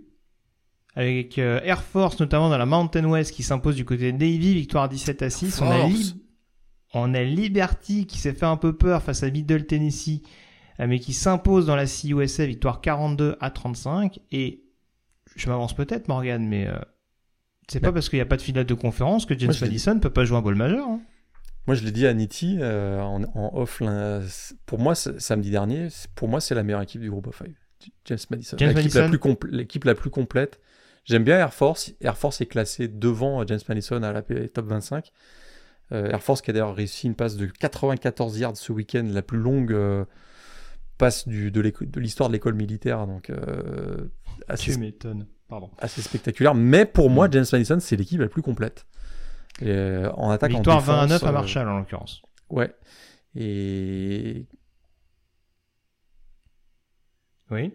Ah non, je pensais que ce- ce, ce serait quand même une, une assez grosse surprise de voir James Madison finir classé à la fin de la saison. Ah, et puis ce serait un beau pied de nez. Alors euh, après, il y a toujours la problématique de se dire est-ce qu'on va pas privilégier une équipe qui joue une finale de conférence? Ce qui jouerait forcément en faveur euh, ou de la conférence américaine ou de la Mountain West en fonction du scénario. J'étais en train de penser à ça, je pense qu'il reste inéligible même pour un bowl majeur. hein. C'est vrai? Ouais. C'est n'importe quoi, c'est vrai. Ouais, ouais, ouais. ouais. Ils, ils sont vraiment exclus de, bout. ils sont exclus de la post-season. Donc euh, n'importe quel match de post-season. Très bien. Bon. Donc on, Tant pis. J'ai essayé de pas vendre les la belle voir. histoire des Dukes, mais ça n'arrivera pas. Mais une super belle occasion pour eux de s'autoproclamer champion national, comme l'avait Oui, fait bah oui. Il y a quelques années, puisque là ils auront ils auront pas de contestation possible. hein. On leur a dit bah non, vous, vous- ah vous avez pas voulu jouer. euh, Ah, nous, euh, nous, we, want, était we chaud, hein. want Bama, we want Bama, mais euh, vous voulez pas qu'on joue Bama. Donc, Voilà. Et si jamais vous aviez un doute sur le fait que la CUSA est pas bien considérée, Liberty est pas classé alors qu'ils sont invaincus cette saison. J'aime beaucoup le concept. Voilà. Tout est dit, hein. Tout est dit. tout est dit. Air Force classé, James Madison classé. Ah, la Liberty, non, désolé. hein, faut attendre un petit peu parce que là, euh, c'est pas ultra convaincant. Bon, faut dire que leur match de la semaine dernière contre les contre Middle Tennessee était pas non plus foufou. Euh, tes trois affiches de la semaine, Morgan, lesquelles sont-elles? Euh, USC Utah. Moi j'ai bien aimé Mhm. ce match-là. Euh, Florida State Duke. Le Ouais. score est large à la fin, mais je crois qu'il y avait beaucoup d'intensité dans ce match. Euh, donc à surveiller. Puis Oklahoma UCF peut-être pour, euh, pour la fin Ça de me match. paraît pas mal. Encore Ça une fois, il n'y a pas eu de match euh, complètement extravagant cette semaine. Donc euh, à la limite, faites-vous plaisir hein, si vous voulez voir un ou deux matchs en review. Soyez curieux. allez, soyez curieux, exactement. D'un top à un autre, ton top 5, puisqu'on va parler de la draft désormais. Quels sont les prospects petit qui ont marqué des points à tes yeux cette semaine? À Caleb Williams, il n'a pas marqué des points à mes yeux ce week-end. hein, ça, je peux te le dire. Il y, en a deux, il, y en a, il y en a deux, trois qui ont qui ont pris un, qui ont pris un Ouais. coup quand même. Mm. Ouais, ton numéro 1, il n'a pas été flamboyant non plus. hein. Mais bon, Caleb Williams, je le laisse quand même numéro 1, Mhm. parce que c'est un phénomène. Mais ce- les deux derniers matchs joués par les Trojans, donc face à Notre-Dame et Penn State, pardon, et pardon, Utah, c'est le type d'adversaire qu'il va devoir se farcir en NFL, hein, juste pour vous dire. Hmm. Ça m'a pas forcément rassuré. Mais bon, c'est un phénomène. C'est un phénomène. Puis, euh, bon, un mec qui se met du vernis à ongles, forcément, tu- il part avec un, un- un petit peu d'avance. Euh, Marvin Harrison Jr. numéro 2, Ouais. Indiscutable. Gros match. Drake May numéro 3, quarterback de North Carolina. Encore une fois, sur le dernier match, t'as pas grand chose à se reprocher, à part qu'ils n'ont pas su être clutch. Mais Olu Fachanou 4, Oui, oui, left tackle oui, de Penn State. J'ai sorti Michael Penix Jr. parce que franchement, j'avais aucun argument. Oh, t'es pour- dur. J'avais aucun argument crédible pour pouvoir le laisser dans le top 5 cette semaine, hein, vu la semaine Ah qui bon, vient de- D'accord. qui vient d'avoir. Mais je mets un joueur que j'avais dans mon top 10 depuis le début de la saison et qui monte, qui monte, qui monte. Là, il y a tout, là, tout. Defensive end de euh, UCLA qui a, été, euh, qui a été bon face à Stanford ce week-end. Là, il était bon. Là, il y a tout. Il rentre dans mon top 5. J'ai hésité avec Jared Verse. J'ai préféré. Je euh, commence à hésiter également. hein. Je t'avoue que euh, je t'avoue que Jared Verse, bon, il ça- c'est un peu c'est un peu compliqué d'un drive à un autre. On va pas forcément toujours la même chose. Bref, mon numéro 1, Marvin Harrison Jr. d'Ohio State. Euh, en numéro C'est quand, c'est quand le dernier receveur qui a été choisi numéro 1 de la draft? Ça, je t'avoue, je l'ai plus en tête, ça. Hmm. Ah, Là, tu me poses une colle. Kishon Johnson? Je, cherche et je te, je te dis. J'aurais j'aurais dit Kishon, mais j'ai un doute. Je... Et ça remonte, du coup, ça remonte un petit peu. C'est quoi, 96 Kishon Johnson chez les Jets? Mais euh, 21e siècle, euh, je suis, je suis pas sûr d'en avoir vu beaucoup. hein. En tout cas, ça me parle pas tout de suite au premier abord. Donc, numéro 1, je le disais donc, euh, Marvin Harrison Jr., je mets Drake May en numéro 2. Malgré sa prestation. euh, C'est ça? C'est Kishon Johnson? Kishon Johnson, 1996 par les Jets, effectivement. Et euh, 12 ans plus tôt, j'aurais dû m'en souvenir, Irving Frayard, euh, Aux Patriots. pas les Patriots. Effectivement, Issu de Nebraska, c'est ça? Exactement. Bien ce qui me semblait. Euh, match, euh, match, pas du tout. Numéro 3, euh, Olu Fachanou, hein, euh, bon, à qui je laisse un petit bénéfice du doute malgré en effet sa prestation euh, parfois un peu compliquée face au pass rusher d'Ohio State. En numéro 4, Brock Bowers, end de Georgia. Et en numéro 5, euh, je te rejoins, j'ai un petit peu hésité, mais euh, du coup je vais mettre Jared Verse. Caleb Williams n'était pas dans mon top 5. Qui est ton joueur de la semaine? Un joueur atypique que j'ai beaucoup de difficultés à scouter, même si je suis pas un scout évidemment, ou à évaluer.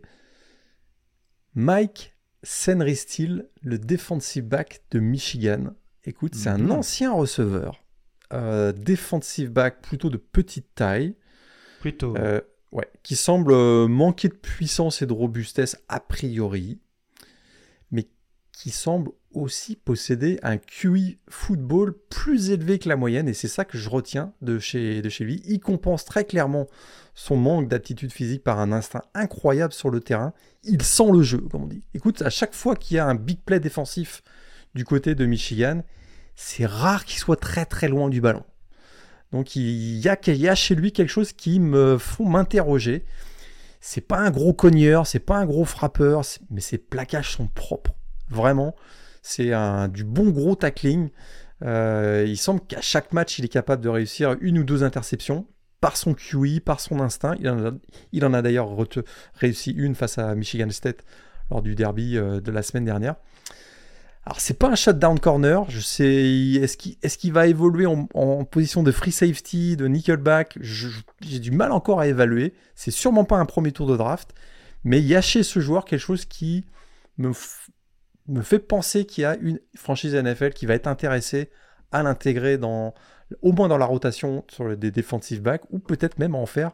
Écoute, peut-être il a un tel QI football que peut-être qu'après 2-3 années, renforcement musculaire, euh, etc., etc., peut-être que ça va devenir un joueur surprise et qui va s'installer comme un, comme comme un titulaire euh, durable du côté de, du côté de la NFL.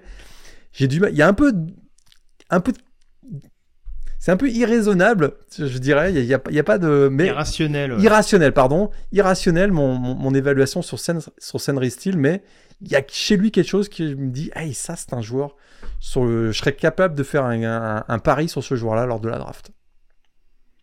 Très bien. Que, que- vers quel tour tu le vois? S'il est drafté. Zéro tour, monsieur. Non, s'il se fait drafter, ce sera sûrement le, fameux entre 3 et 7, là, ou 4 et 7, là, mais, je, mais, mais je, je, le vois difficilement partir le jeudi ou vendredi, à moins qu'il y, y, ait encore une fois une franchise qui tombe complètement euh, euh, amoureuse de ce joueur-là, mais je ne le vois pas partir avant, avant, avant, le, avant 5 ou 6e tour. Quoi. Je peux pas céder non plus. Euh, je vais parler d'un autre defensive back, je vais parler de Cole Bishop de Utah, euh, qui a réussi à faire un nouveau fumble recouvert au cours de, ce week-end et qui, qui, je trouve, on parlait d'un manque de leader dans la défense de USC. Je trouve que notamment cette défense de Utah, euh, il, ne cesse de monter en puissance. Et on sait que généralement les safety du côté de Utah, il y en a eu, il y en a eu deux trois quand même qui ont eu des, bonnes carrières en NFL. Hein. Je pense à Marcus Williams, euh, Eric Weddle, si on commence à remonter un petit peu plus loin, mais en tout cas, c'est quand même une fac qui est, euh, qui est apte à, à, en sortir hein, et des plutôt, des plutôt pas mauvais. Et je trouve que ce qui est intéressant, c'est qu'il a un profil assez polyvalent euh, dans le sens où c'est un, un, vraiment un defensive back qui sent le jeu. Voilà, qui va être vraiment dans, dans l'anticipation, dans le plaquage très rapide et dans la NFL moderne qui est très axée sur du sur du mouvement, sur de la sur de la screen pass, sur de la prise de vitesse. C'est un joueur vraiment dont les instincts peuvent être assez précieux, euh, des bons changements de direction. Voilà, son principal bémol, à mon sens, ça va forcément être physiquement. Euh, je pense que ça va plus être un, si on reprend la, la comment dire, la, la, nomenclature, j'allais dire un peu traditionnelle, ce sera sûrement un très bon free safety. Il a peut-être pas forcément le gabarit, il a peut-être pas forcément le gabarit d'un strong quoi. c'est pour pour remplir la boîte, ça peut être ça peut être peut-être un petit peu léger. C'est peut-être ce qui peut le restreindre par exemple pour pour jouer sur toutes les tentatives. Mais, euh, mais je trouve que c'est un joueur qui a un volume assez intéressant. Et là encore, on parlait de franchises qui peuvent potentiellement tomber amoureux pour potentiellement aller le chercher assez haut. Pour moi, à l'heure actuelle, j'en fais un potentiel troisième, quatrième tour, selon comment ça se passe. Après, on n'est pas sur une classe de safety absolument renversante. Euh, à mon sens, il y a peut-être Tyler Nubin qui, euh, qui se détache vraiment euh, du lot, le, le, joueur de Minnesota, et peut-être derrière des profils à la Cameron Kinchon par, exemple ou ce genre de, profil là mais c'est vrai qu'il y a quand même malgré tout une classe assez homogène. Donc c'est aussi en ça que je me dis que s'il y a une équipe qui est intéressée justement sur cette position là ça peut être un joueur capable de faire énormément de choses. Donc euh, voilà. Ça me paraissait ça important de mettre en avant. Cole Bishop donc safety de Utah. On passe à la chronique demandée le programme Morgan? Allez c'est parti et on va donc prendre la direction d'Iowa City pour parler euh, du programme, donc euh, pour parler de l'université euh, d'Iowa, université ancestrale, hein, fondée au milieu du 19e siècle et qui va rapidement être une référence locale, presque régionale, Morgan, cette université d'Iowa. Ah oui, fac publique, située, mhm. donc tu l'as dit, dans la ville de Iowa City fondée en 1847, quelques jours seulement après que l'État d'Iowa ait rejoint l'Union. On va pas vous faire un cours d'histoire des États-Unis, mais sachez qu'il eh, s'est passé des petites choses hein, dans les, au milieu des années. Paraît-il. On en a parlé il n'y a pas si longtemps que ça, je crois. Voilà, au milieu du 19e siècle. Hein prenez le temps, allez regarder des documentaires, allez sur Wikipédia, vous allez apprendre tout ça sur l'histoire des États-Unis. Mais euh, la création de l'Union, il paraît que ça a été un moment important. Bref, euh, donc c'est la plus ancienne fac de l'État d'Iowa. En 1855, l'université d'Iowa est devenue la première fac aux États-Unis à accepter les hommes et les femmes sur des bases équitables lors, de, lors, de, voilà, lors des inscriptions. Euh, une des premières facs également à avoir accepté les Afro-Américains dans les équipes sportives. C'est quand même à noter. Euh, donc plutôt avant-gardiste. Alors, Iowa, membre de la prestigieuse association Association of American Universities, donc, qui est un requis indispensable pour faire partie de la Big Ten. On se souvient que ça a été d'ailleurs un des arguments pour repousser les candidatures de Oregon State et Washington State, qui ne font pas partie de la, la, la IU, alors que Oregon et Washington en font partie. Alors, 31 000 étudiants du côté de l'université Iowa, 34e meilleure fac publique du pays, 88e au niveau national, privé-public euh, confondu.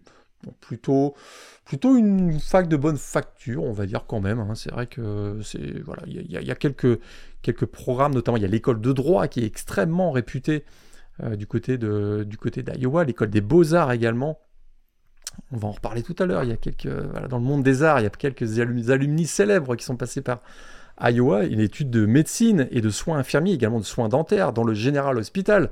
Ça, je suis sûr qu'on va en reparler tout à l'heure. J'en doute pas, ouais. Alors, euh, au niveau du campus, alors c'est construit euh, au bord de la rivière Iowa, tout simplement, avec un bâtiment célèbre, donc le Iowa All Capital Building, qui a servi pendant une longue période de capitole de l'État d'Iowa, avant qu'un nouveau bâtiment soit, construit du côté de Des Moines, la capitale de, de l'État d'Iowa. Euh, donc le bâtiment le plus célèbre, ben, c'est probablement le General Hospital et sa tour gothique que on voit chaque semaine, puisque ça fait partie, en tout cas à chaque match de Iowa à domicile, puisque ça fait partie d'une des traditions, la fameuse Kinnick Wave, on va en parler euh, tout à l'heure. Alors certaines traditions peut-être du côté de... Ah, peut-être là un petit, un petit mot sur l'architecture. oui, c'est ce que j'allais dire, parce que nous parlais de la tour gothique, donc a priori il y a, y a ah, quelques petites choses à retenir. Alors là, c'est un mélange assez spécial du côté du, campus d'Iowa, puisqu'on a un mélange de style gothique, donc à l'image de cette tour euh, fabuleuse qu'on retrouve euh, au, voilà, au bord du, Général Hospital, mais il y a également un style néo-grec, donc plutôt avec plus de rondeur que, de, que, le style gothique, et beaucoup de modernisme. Donc voilà, c'est un peu voilà, un mélange entre ces trois styles. Euh, ce qui, rend finalement très atypique le, campus de, l'université d'Iowa. C'est à l'image du Midwest, c'est du jeune avec du vieux. on peut dire ça. Grossièrement résumé. Hein, on peut dire ça comme ça, effectivement. Entendons-nous bien. Alors, euh, reparlons de vieux, du coup, des traditions. Que... Ah bah, Okai Lesquelles sont-elles hein, Ah voilà. Parle-nous déjà. Le nom Okai, d'où ça vient alors le terme Okai apparaît pour la première fois dans la célèbre nouvelle historique du 19e siècle, Le dernier des Mohicans, écrit par James euh, Fenimore Cooper. Ce terme ensuite continue d'exister dans la culture populaire américaine et on le retrouve assez régulièrement au pluriel Hawkeyes pour désigner les habitants de l'Iowa, Iowa où il y avait beaucoup de culture amérindienne. Et puis donc eh ben, l'université d'Iowa a repris ce terme pour nommer ses équipes sportives donc les Hawkeyes. d'autres traditions. Oui, vas-y, vas-y. D'autres traditions. Le marching band, un des plus vieux marching bands euh, du pays, euh, donc le Hawkeye Marching Band, donc, qui existe depuis 1881. Autre tradition, euh, on a Esther, Entertainment du côté de Virginia Tech, ben, du, côté de, du côté de Iowa, c'est plutôt Back in Black hein, de ACDC qui, voilà, qui, qui, qui, donne le ton euh, au moment de l'entrée des joueurs sur le, sur le terrain. Et il y a cette fameuse Kinnick Wave, finalement tradition euh, assez récente, hein, hein, qui est euh, finalement qui a été alors qui a été mis en place il y a, peut-être une petite dizaine d'années suite à un documentaire de ESPN autour d'un jeune fan des Hawkeyes d'Iowa qui était qui souffrait d'un cancer. Malheureusement ce jeune garçon est décédé. Et depuis eh bien, pour lui rendre hommage, mais également pour euh, rendre hommage à tous les, enfants euh, malades et ceux qui souffrent de cancer, qui sont généralement, qu'on retrouve généralement dans les chambres du General Hospital qui mènent, qui sont, qui mènent au, au, Clinic Stadium. On bien, eh bien, effectivement, on fait la fameuse wave, hein. on fait un salut à les joueurs sur le terrain. Les joueurs des deux équipes, généralement d'ailleurs, se tournent vers le General Hospital et font un salut pour saluer ces, les jeunes enfants qui, euh, qui, sont, qui sont malades à l'hôpital. Tout à fait. Une des traditions les, les plus nobles, si j'ose dire. Tout à fait. Euh, voilà, qui est forcément à mettre, à mettre en avant. Tu voulais peut-être me parler de la mascotte également Ah bah Erky Erky de Hawk, fabuleux, depuis 1959. Euh, créé je sais pas en dit fabuleux, mais oui, j'entends ce que tu dis créé en référence au dieu grec Hercule. Herky, Hercule, Hercule, voilà, c'est ça. Herky de, de On n'a pas été super original du côté de d'Iowa, mais écoute, il met de l'ambiance. Euh, donc, euh, alors, mauvaise nouvelle hein, pour ceux qui ne savent pas, c'est que c'est une mascotte euh, humaine. Humaine, hein. il, y a, il y a un homme hein, dans, dans, le costume. Ah, vu la taille du bestiau en même temps, on se serait un petit peu inquiété, mais oui, oui, c'est vrai qu'on pousse pas le, le vis jusqu'à mettre un animal et un, et un personnage. Voilà, là, c'est totalement assumé ce personnage de Erky. Euh, je crois que c'est apparu juste, à la, juste après la, la, Seconde Guerre mondiale, je crois. 1959. Ouais, j'ai la 1959. Des rivalités. Oui, vas-y. Ah bah, El Asico, El Asico, le fameux deuxième semaine de on chaque en, on en saison. fait des tartes à la crème tous les ans euh, en Voilà. deuxième semaine, tu m'étonnes. Voilà, le match qui se termine généralement 9 à 8 ou 9-7, enfin, voilà, vous connaissez. Donc c'est Iowa contre Iowa State. Mais il y a également, et on l'a vécu ce week-end, Le cochon le cochon, le Floyd of Rosedale, donc contre Minnesota. Un petit peu plus tard dans la saison, on va retrouver euh, le Heartland Trophy face à Wisconsin. Et pour terminer la saison, le vendredi après Thanksgiving, c'est la bataille euh, du maïs, qu'on appelle également le- la bataille pour le Heroes Trophy contre Nebraska, qui euh, chaque... écoute, ça fait ça, c'est une tradition qui remonte depuis, bah, depuis l'arrivée de Nebraska, je pense, dans la Big Ten. ah, Pour Donc, ce ça stade fait pour quoi, du une- maïs, oui, je pense que ça doit, Ça ça fait doit une dizaine d'années. d'hier, ouais. Ouais, ouais. Et donc voilà, on- Iowa face à Nebraska. Quatre grosses rivalités pour les Hawkeyes d'Iowa. Tout à fait. Avant qu'on développe sur les alumni, euh, peut-être justement s'intéresser au programme euh, phare, on va dire au sport phare notamment de, de l'université.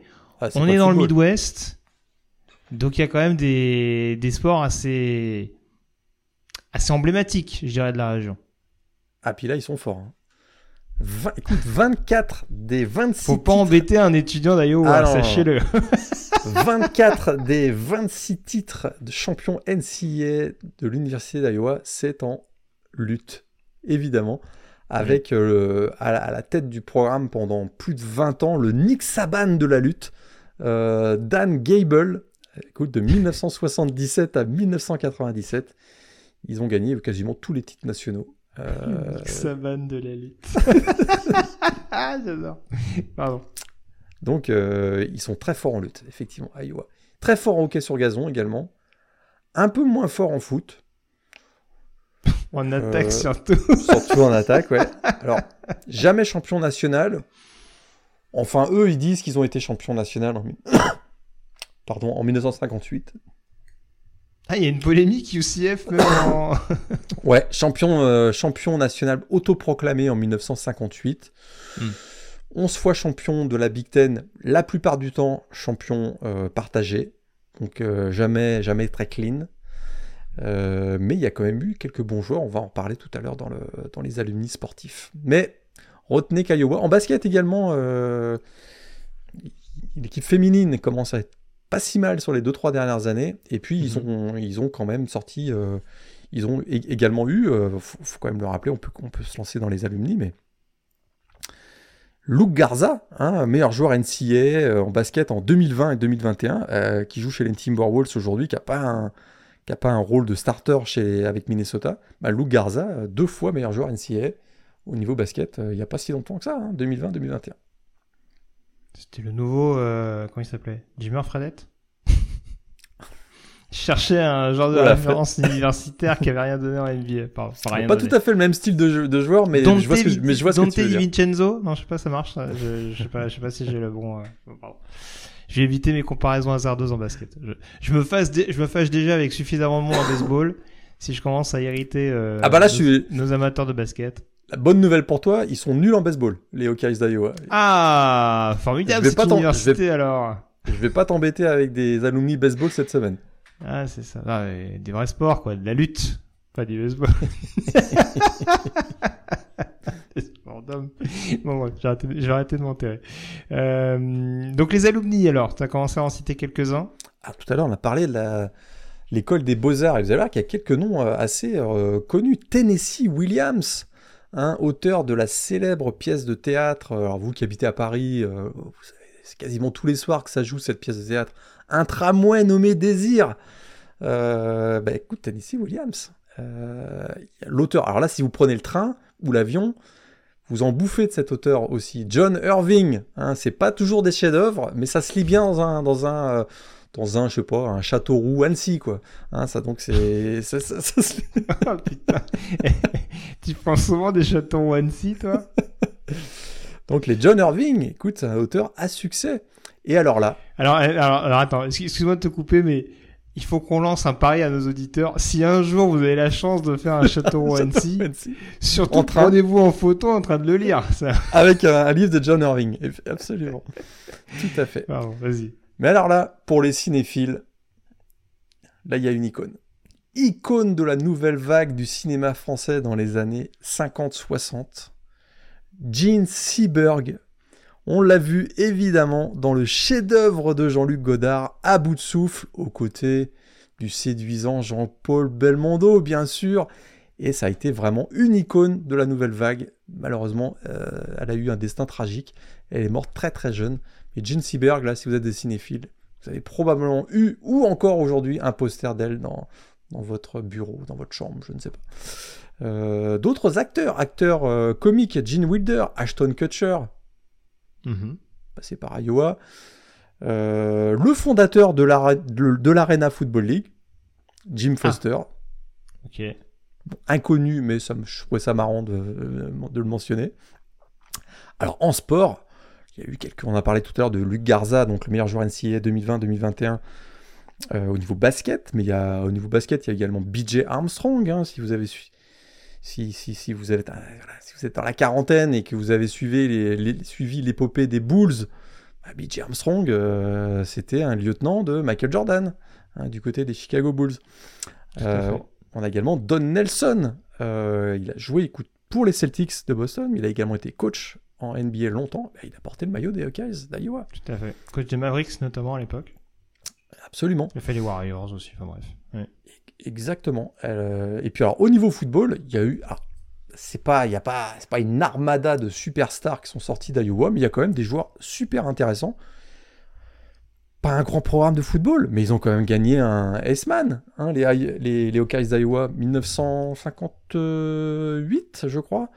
Neil euh, Kinnick, non, c'est un, peu plus vieux que ça, je pense. hein. Euh, je, l'avais noté la date. Mais Neil Kinnick, en tout cas, ils ont, ils ont gagné un S-Man avec le quarterback Nile Kinnick.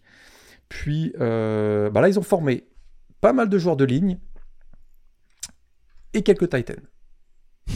Euh, Un chouïa, les- hein. un chouïa. Donc les joueurs de ligne, bah, on peut- Robert Gallery, quand même, deuxième euh, choix de la draft 2004, quand même.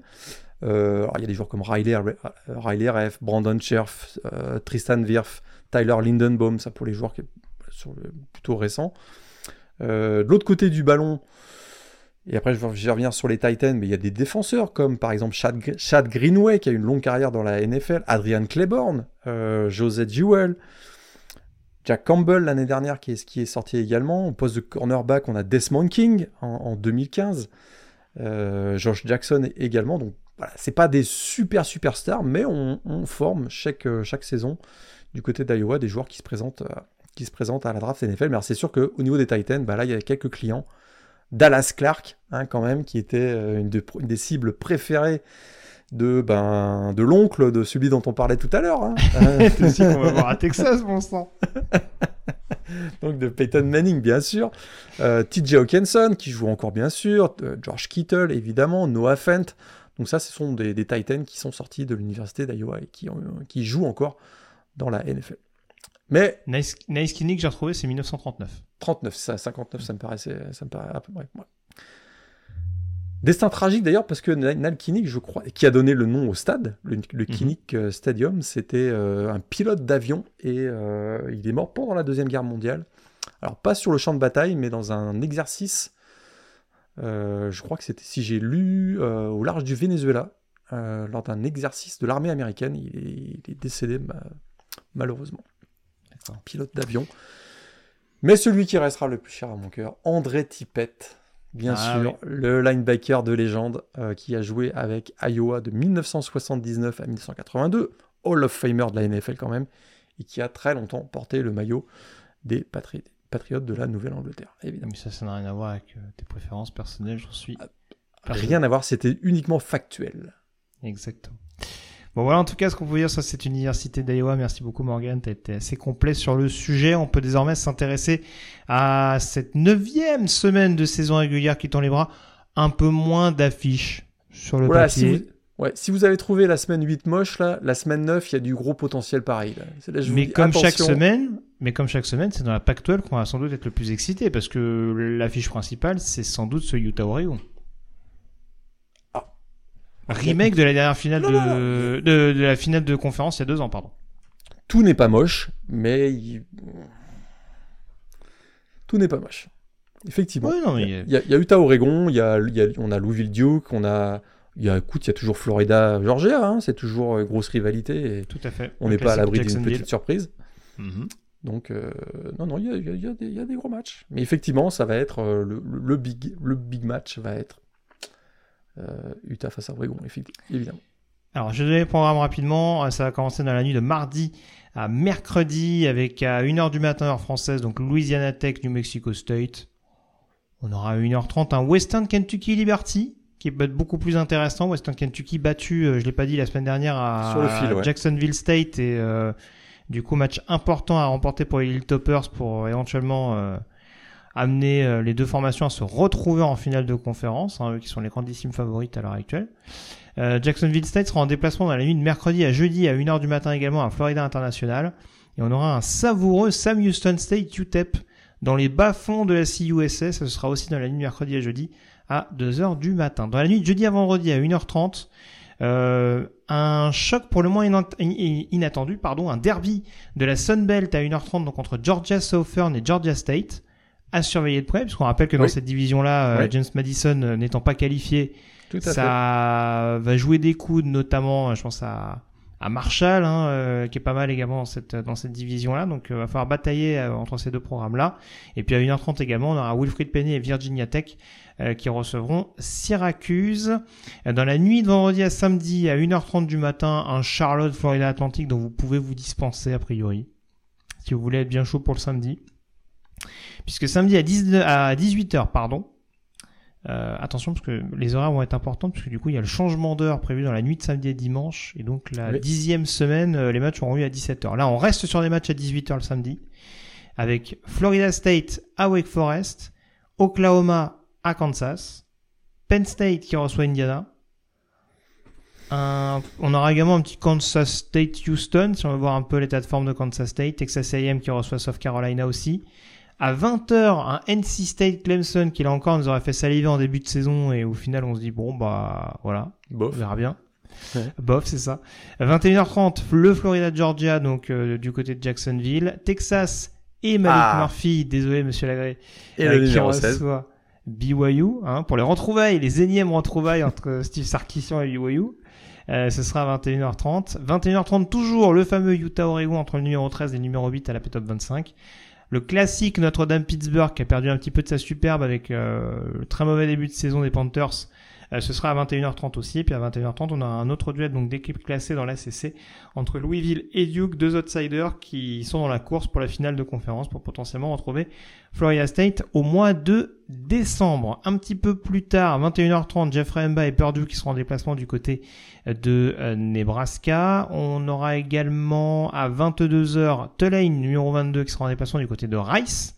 Rice qui a mis une petite volée à Tulsa en déplacement, donc euh, attention, hein, le, fameux duo de ressusciter euh, JT Daniels, Luke McCaffrey, qui peut pourquoi pas poser des problèmes au Thunder in Heard. Euh, USC à 22h en déplacement du côté de California. L'attaque de Cal contre la défense de USC, mon cœur balance. Euh, et puis un petit peu plus tard, donc dans la nuit à 1h, euh, Washington en déplacement du côté de Stanford. On a également à 1h Air Force en déplacement à Colorado State. Tennessee en déplacement à Kentucky. Ça peut nous donner un match assez, euh, assez épique ou en tout cas assez, assez serré. Euh, à 1h du matin, un duel de Sunbelt assez intrigant entre Texas State et Troy. Je parlais de duel entre attaque et défense. On peut être servi à ce niveau-là entre l'attaque des Bobcats et la défense des Trojans. À 1h30, Ohio State en déplacement du côté de Wisconsin. On donne pas très très cher non plus des Badgers sur ce match-là, euh, vu ce qu'on en voit depuis le début de la saison. À 1h30 toujours, euh, Ole Miss qui recevra Vanderbilt, UCLA qui recevra Colorado. Donc euh, ce match qui peut être assez excitant sur le papier euh, à suivre malgré tout, hein, surtout que ça reste dans des horaires où il n'y aura pas grand-chose en face. À 2h du matin, North Carolina en déplacement du côté de Georgia Tech. On aura à la même heure James Madison qui recevra Old Dominion. Et un petit peu plus tard, alors c'est à 3h30, c'est annoncé à 3h30, mais du coup ce sera peut-être une heure avant du coup, je sais plus, je m'y. Voilà, ce sera 2h30. Ce sera, sera à vous. 2h30. Euh, Oregon State en déplacement du côté euh, d'Arizona. Je pense qu'on a fait un peu le tour. Peut-être à 2h30 également un petit Fresno State UNLV dans la conférence Mountain West si vraiment vous êtes motivé pour suivre ça de près. A priori, vous devriez vous coucher un peu plus tôt vu les horaires. A priori, fait. bien dit. Tout à fait. Je dis a priori, mais bon, il y a quand même, euh, va quand même falloir reculer le. Bon bref. Vous avez compris l'idée, je vous refais pas le processus du changement d'heure. Euh, on se lance dans les pronostics, Morgan? Allez, c'est avec du parti. avec du coup le match numéro 1 Kentucky-Tennessee. Voyons, on Tennessee, commence avec, on Tennessee, commence avec du Tennessee. lourd. hein.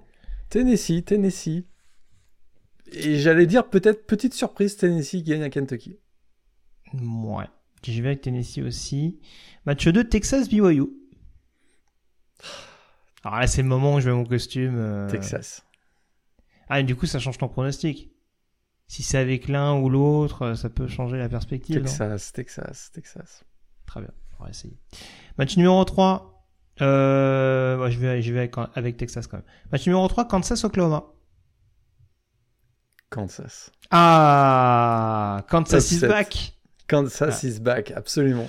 J'y vais avec Kansas aussi de mon côté. Match numéro 4, Ouh. Georgia-Florida. Georgia. Georgia. Ils ont été tellement impressionnants le dernier match. Georgia. Et puis on a eu que Florida sur les gros matchs cette année. Bon, il y a eu Tennessee pour, euh, pour, euh, pour contrevalider ça, mais ça n'a pas toujours été flamboyant. Euh, match numéro 5, Louisville-Duke. J'y vais avec Louisville. Ouais, Louisville. Riley Leonard va être absent en plus. euh, Louisville. Et match numéro 6, Utah-Oregon. Oregon. Celui-là, il est dur. hein. Il est dur. Ore- moi, Oregon. moi j'ai tellement Oregon. appris à ne jamais miser sur Utah. Mais euh, je vais te suivre. Parce qu'honnêtement, paradoxalement, je me dis que vraiment Oregon euh, limite à la tête du champion de conférence en fin d'année. Mais pff, je sens que Whittingham va tellement nous faire de Whittingham encore. C'est tout à fait Avec, euh, avec, avec un Dan Lenning qui va péter les plombs et qui va faire, euh, qui va tenter 8 quatrièmes tentatives dans ses 20 yards. Enfin, ouais. Ouais, je, franchement, je demande à voir, mais euh, honnêtement, ça c'est pareil. Les derniers Utah-Oregon, euh, ça n'a pas toujours tourné en faveur des, Non. des Ducks. Non. À voir. Moi, j'y vais avec Oregon également de mon côté. Voilà ce qu'on pouvait dire en tout cas sur euh, cette huitième euh, semaine de saison régulière et sur le teasing de cette neuvième semaine. Je te remercie en tout cas Morgan d'avoir été en ma compagnie. On se retrouve donc la semaine prochaine pour débriefer tout ça. On fera une chronique demandée le programme consacrée au programme d'Hawaï. Ouhou.